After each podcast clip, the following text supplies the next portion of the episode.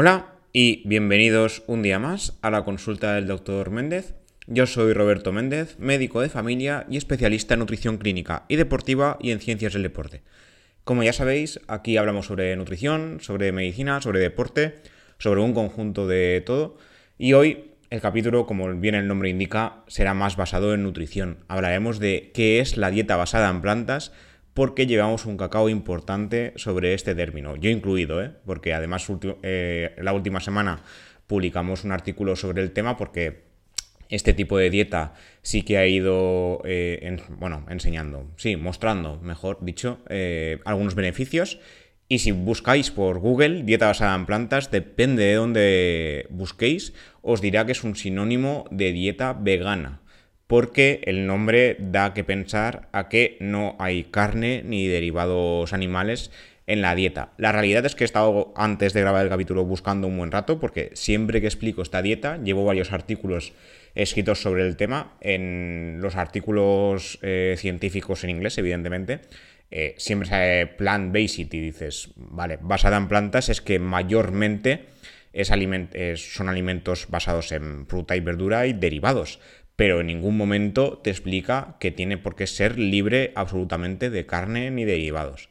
Y la realidad es que no. Realmente, eh, por ejemplo, lo que sería la dieta mediterránea, la dieta típica mediterránea, se podría encajar dentro de una dieta basada en plantas porque realmente la dieta mediterránea real, no la que hacemos la mayoría porque no la hacemos así, está basada en plantas. La mayor parte de la dieta mediterránea son plantas y derivados. Luego ya está quien le pone un poco más de carne de lo que toca o un poco más de pescado de lo que toca, pero no quiere decir que sea mayormente carne y pescado. Por ejemplo, una dieta paleo sí que está más basada en proteína animal, pero una dieta basada en plantas sería más tirando al término flexitariano, que es la mayor parte de la dieta basada en plantas y sus derivados. Y, esporádicamente algo de carne, algo de pescado, algo de derivados. Esporádicamente, pero no la base que es la mayor parte de la dieta que consume la mayor parte de la gente, como ya os hablé en la dieta occidental. Entonces, el término dieta basada en plantas, ¿qué significaría? Bien, realmente la mejor definición que he encontrado es que la dieta basada en plantas implica un alto consumo de frutas, vegetales, granos enteros, que serían cereales, legumbres, frutos secos y semillas, y una limitación significativa del consumo de productos de origen animal. Algunas dietas de este tipo serían la dieta mediterránea, la dieta DAS, de la que ya hablamos en su día, que es esta dieta que se usa para bajar la, tensión arterial, la dieta nórdica, que ya hablaremos en su momento de ella, que es más basada en pescado, y evidentemente una dieta vegetariana o vegana. Pero no significa que dieta eh, basada en plantas sea sinónimo absoluto de vegana, como he encontrado en una web que yo decía, esto no me cuadra, porque en esta web te explicaba que la diferencia, o sea, a nivel de alimentación serían sinónimos, pero que la diferencia es que es verdad que la dieta vegana, la gente que lleva a cabo una dieta vegana, normalmente también lo hace por ética. Entonces intenta no consumir nada de animales, no solo a nivel alimentario, sino a nivel de productos, de ropa y demás. Que esto hubo un artículo donde también lo expliqué, el tema de diferencias entre vegetarianos, veganos y eh, dentro del mismo eh, conjunto de veganos hay diferentes causas o orígenes de por qué una persona se vuelve vegana. Esto está estudiado pero en este caso, eh, una dieta basada en plantas, yo no he encontrado ningún estudio que realmente diga que es sinónimo de veganismo. Una dieta vegana es una dieta basada en plantas, evidentemente, pero no son sinónimos como tal. Entonces, hoy quería hablar sobre este concepto y quería hablar sobre todo eh, sobre los beneficios que tiene la dieta basada en plantas en general. los beneficios son similares a las dietas vegetarianas y veganas porque ambos tipos son dietas basadas en plantas, pero últimamente se está eh, hablando mucho en los estudios con este nombre en particular, dieta basada en plantas, eh, plant-based, que lo encontraréis si lo buscáis a nivel de estudios. Entonces, ¿qué beneficios tiene la dieta basada en plantas en general? Pues como ya decía, como ya pasa en la dieta vegetariana y vegana, eh, son más beneficiosas para el medio ambiente, al menos según los estudios, contaminan menos, eso en general, pero a nivel de salud diversos estudios han estado haciendo hincapié sobre algunos de sus beneficios, sobre todo a nivel cardiovascular, como ya se puede esperar. Uno de tantos es que comparado eh, con otro tipo de dietas, como la mencionada dieta paleo, eh, la dieta occidental, evidentemente, eh, la dieta basada en plantas baja la tensión arterial Y durante los últimos dos años yo he escrito algunos artículos sobre el tema, sobre qué, por qué es beneficioso una dieta basada en plantas. Uno de estos fue en el año pasado, en el año 2020, a finales del año pasado, y lo titulamos La dieta quema grasas, sin límite de calorías y fácil de seguir. Esto de fácil de seguir, si no sois muy carnívoros como yo, sí que será fácil, pero bueno, esto lo vamos a coger con pinzas. Eh, en este caso yo hablaba de que cada vez son más los estudios que dicen que las dietas basadas en plantas son mejores que las dietas basadas en proteína animal.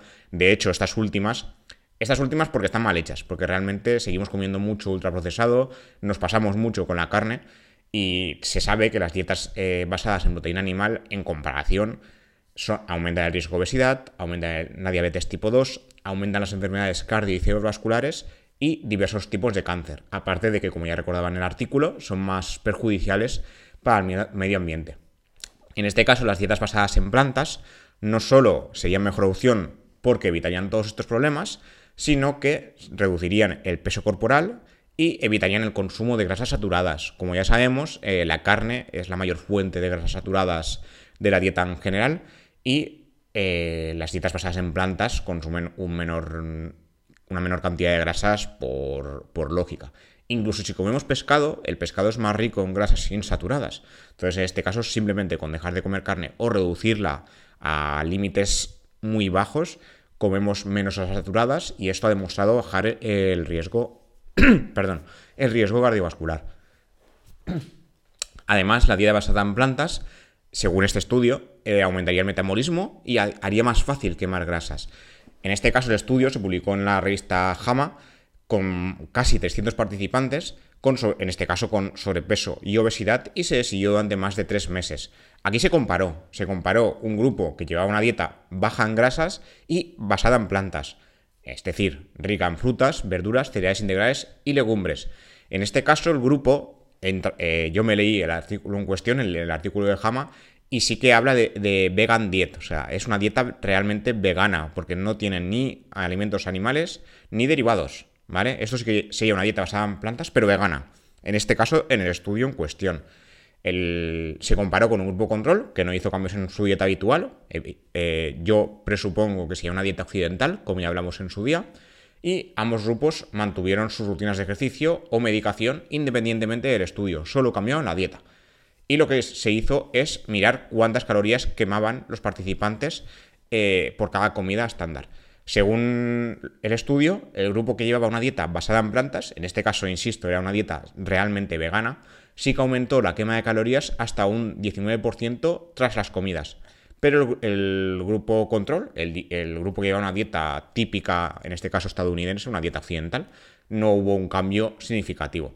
Entonces, eh, la conclusión fue que una dieta basada en plantas, o en este caso una dieta vegana, sí que eh, sería buena para a nivel de quemar grasas. De hecho, se rastrearon, se analizaron los niveles de lípidos o de grasas a nivel eh, intracelular, o sea, dentro de, de las células, en este caso musculares y del hígado, y de la grasa acumulada en las dos, porque estas dos células son almacenes de grasa, y se vio que la dieta basada en plantas tenía una reducción significativa de, la grasa, de hasta un 34% en el hígado y de hasta un 10% en, la masa muscular. Además, también se vio que una dieta basada en plantas reduce la resistencia a la insulina y, por tanto, el riesgo de sufrir diabetes tipo 2, además de reducir el colesterol.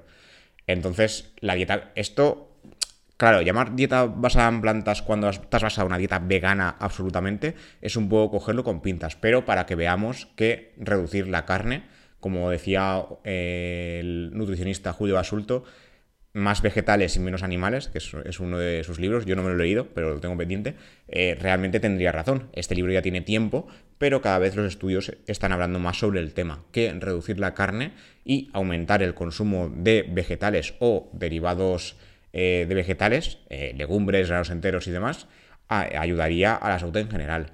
Luego, otro estudio que se publicó, en este caso un poquito antes, pero dentro del año 2020, lo que hablaría es que la dieta basada en plantas, además de ser sostenible, también se relacionaría con una mejor salud cardiovascular, pero basándose en la salud del microbioma o de la microbiota intestinal, es decir, de las bacterias que viven en el, en el colon, en el intestino grueso. Según este estudio, publicado en el Journal of American College of Cardiology, eh, una dieta basada en plantas mejoraría las funciones metabólicas porque eh, existiría un metabolito, esto ya es un poco específico, ¿eh? pero para que veáis cómo no solo es una cosa de relación, que a veces vemos que no, es que él como come mejor, pues todos estos parámetros están mejor. No, se ha estudiado a nivel fisiológico, a nivel del organismo, a nivel de metabolitos específicos, y se ha visto que este tipo de dietas sí que mejoran y se ha visto por qué. O sea, existe una causa real. En este caso se estudió un metabolito llamado N-óxido de trimelamina, TEMAO lo llamaremos, que es más fácil, y que se produce en las bacterias gastrointestinales que digieren los nutrientes de origen animal, como la carne roja, que es la más rica en la dieta occidental. De hecho, en este, trabajo se comentaba sobre todo la dieta paleo, donde los niveles de TMAO son altos y esto a su vez se ha relacionado con aumento del riesgo de sufrir una enfermedad cardíaca. Sin embargo, en las dietas vegetarianas o en las dietas veganas o en las dietas basadas en plantas en general, se ha visto que se producen unos, unos menores niveles de temao en comparación a las dietas ricas en carne. Esto ya os digo es muy específico, es algo que no, vamos, yo no sabía que existía el temao, para que os hagáis una idea, pero gracias a, las publicaciones del español, cada vez uno va aprendiendo un poquito más. En este caso, eh, nada, la conclusión del estudio fue que una dieta basada en plantas reduciría eh, el riesgo cardiovascular en general, pero sobre todo en este caso, a nivel metabólico, con análisis del temao, se vio que había una menor producción del mismo a nivel de bacterias intestinales. Entonces había una, una, clara relación de la dieta con la salud cardiovascular a través de la microbiota intestinal. Y la microbiota intestinal tendría más importancia de la que solemos creer a nivel de salud cardiovascular. Luego, eh, el estudio más reciente que hemos publicado al respecto, bueno, que hemos hablado del periódico, yo no he publicado estudios, es el de la dieta basada en plantas y cuándo, eh, tiene también más beneficios. En este caso, eh, lo que se estudió es qué pasa si comemos una comida u otra a lo largo del día. La crononutrición, de la que hablamos en su día, que hay un capítulo que dediqué única y exclusivamente a hablar de este tema. Eh, muchas veces se nos ha explicado que da igual a qué hora comamos los alimentos, que al final lo que importa es las calorías de todo el día.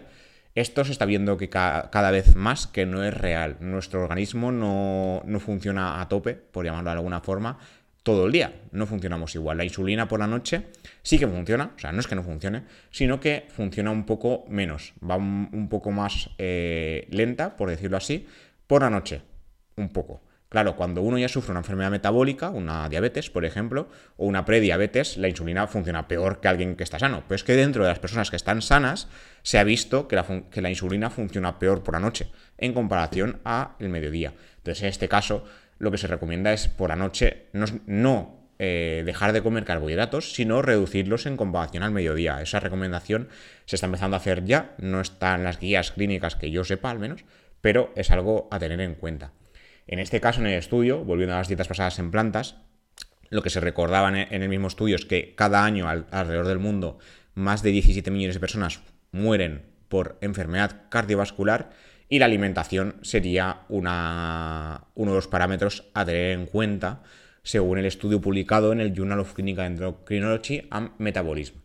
En este caso, lo que dice el estudio es que una dieta basada en plantas, basada en granos integrales, frutas, verduras frescas y frutos secos, aunque en este estudio no, diferenció, o sea, no dijo si, si, se podía comer carne o no, simplemente basado en plantas. Entonces daremos por hecho que es mayormente basado en plantas, lo que llamaríamos, eh, según donde leamos en internet, una dieta flexitariana, basada en productos vegetales y derivados con muy pocos eh, productos animales, o al menos muy esporádicamente algo de carne, algo de pescado. Esporádico es alguna vez a la semana. Depende de donde leamos la dieta flexitariana, se define también de diferentes formas. Esto ya lo hablaremos en otro capítulo, que da para capítulo.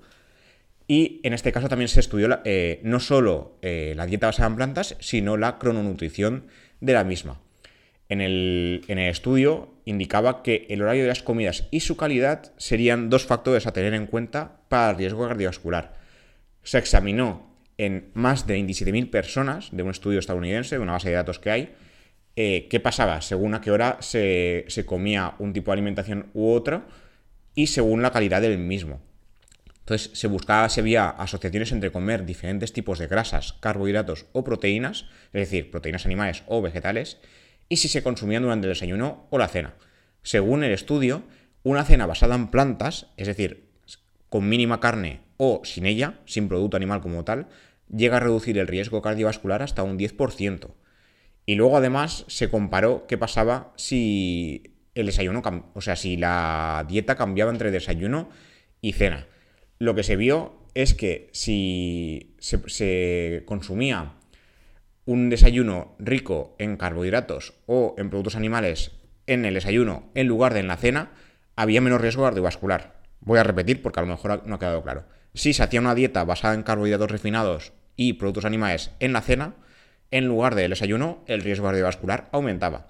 Pero si se cambiaba el orden, o sea, se desayunaba estos productos y se cenaba dieta basada en plantas, era mejor.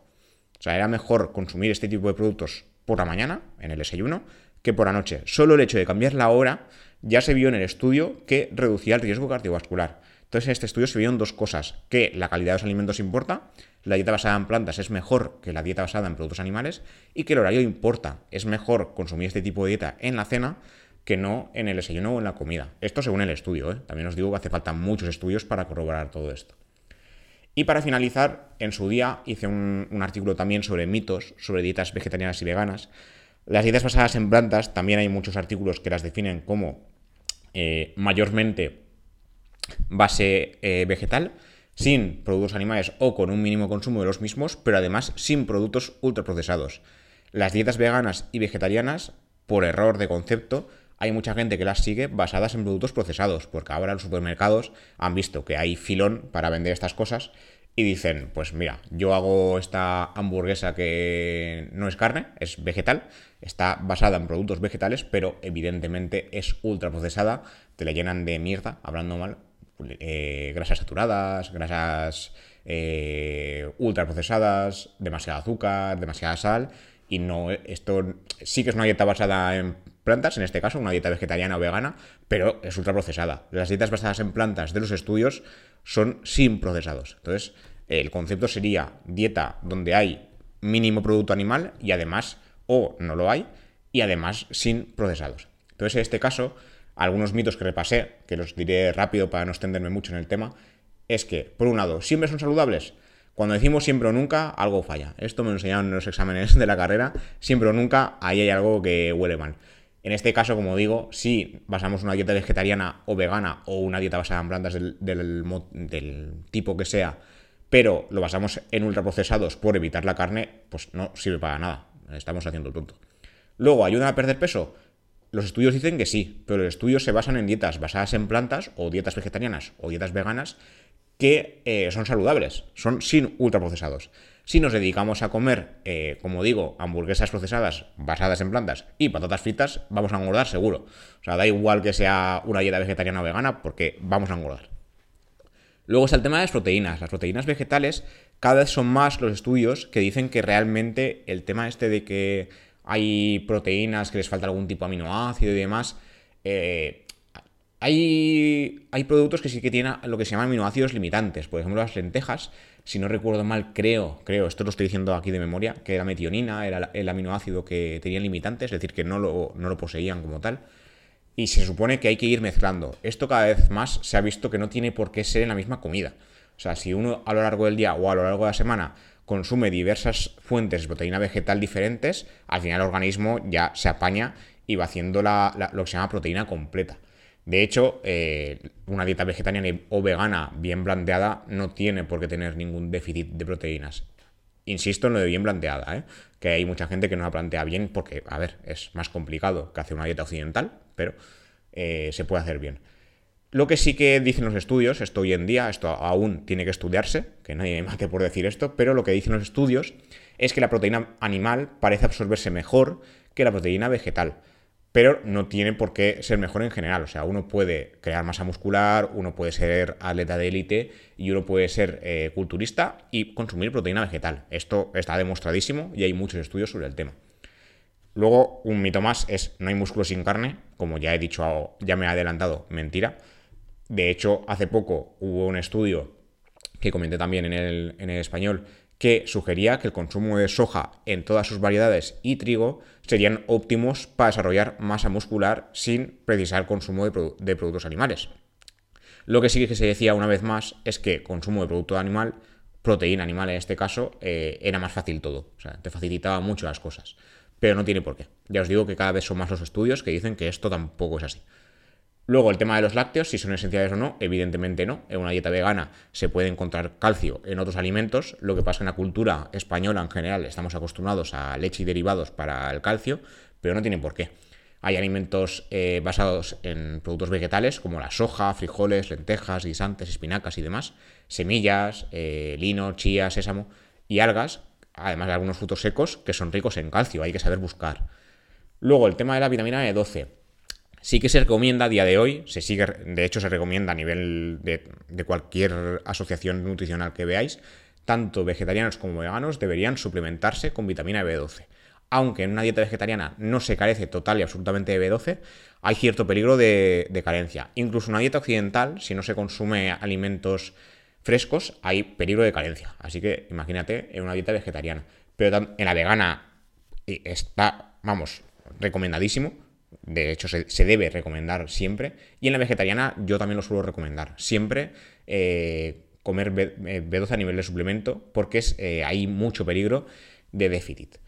De hecho, en la dieta eh, animal, o sea, una dieta basada en proteína animal, hoy en día se sabe que lo ideal es consumir carne que haya, por ejemplo, pues el ganado vacuno que consume pasto, porque en el pasto hay cobalto, que es lo necesario para poder crear eh, B12. Sin, embargo, sabemos que hoy en día pues, muchos animales no tienen eh, la suerte de pastar y lo que hacen son alimentarse con piensos que están eh, fortificados.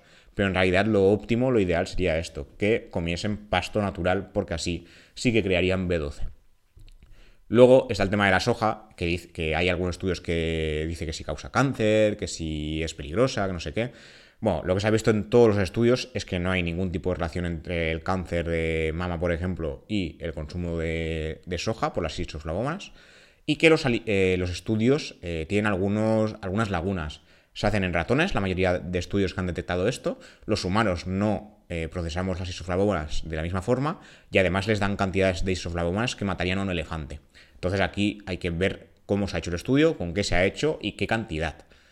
Luego lo mismo, también eh, se dice que una dieta vegetariana o vegana puede ser delicada para, el embarazo, pero no tiene por qué. Si se, se planifica como toca eh, y, se, ve bien cómo tener todos los nutrientes, no tiene por qué haber ningún déficit alimentario. De hecho, hay una revisión sobre el tema eh, específico en dietas basadas en plantas y embarazo. En este caso, el B12 sí que sería un nutriente eh, esencial y sí que se recomendaría suplementar, pero en cualquier persona que lleve a cabo una dieta vegana o vegetariana se recomienda. Y luego en el embarazo siempre o casi siempre se, suplementa con ácido fólico, yodo y hierro, porque suelen ser micronutrientes donde hay déficit. Y esto es todo. No tengo hoy ya nada más que decir. Me he extendido como siempre un poco más de lo que me gustaría. Espero que haya sido de interés, que haya gustado, que haya eh, resuelto algunas dudas sobre lo que significa dieta basada en plantas. Insisto, no es una dieta totalmente libre de producto animal, pero sí que eh, se consume, si se consume, es de forma esporádica. Y sí que es verdad que las dietas veganas o vegetarianas, evidentemente, son basadas en plantas, pero no son sinónimos. Una dieta flexitariana, donde se consume muy poca carne, muy poco pescado o muy poco producto derivado animal, sigue siendo una dieta basada en plantas porque la mayor parte de la misma son eh, vegetales y derivados. Y poco más, como siempre, gracias por escuchar, gracias por dejar comentarios en Apple Podcast o en iBox y gracias siempre por suscribiros ya sea a Apple Podcast, a iBox, a Spotify o Amazon Music o Audible, que es donde estamos también últimamente con estos episodios. Y nada, nos vemos en el siguiente episodio. Hasta la próxima.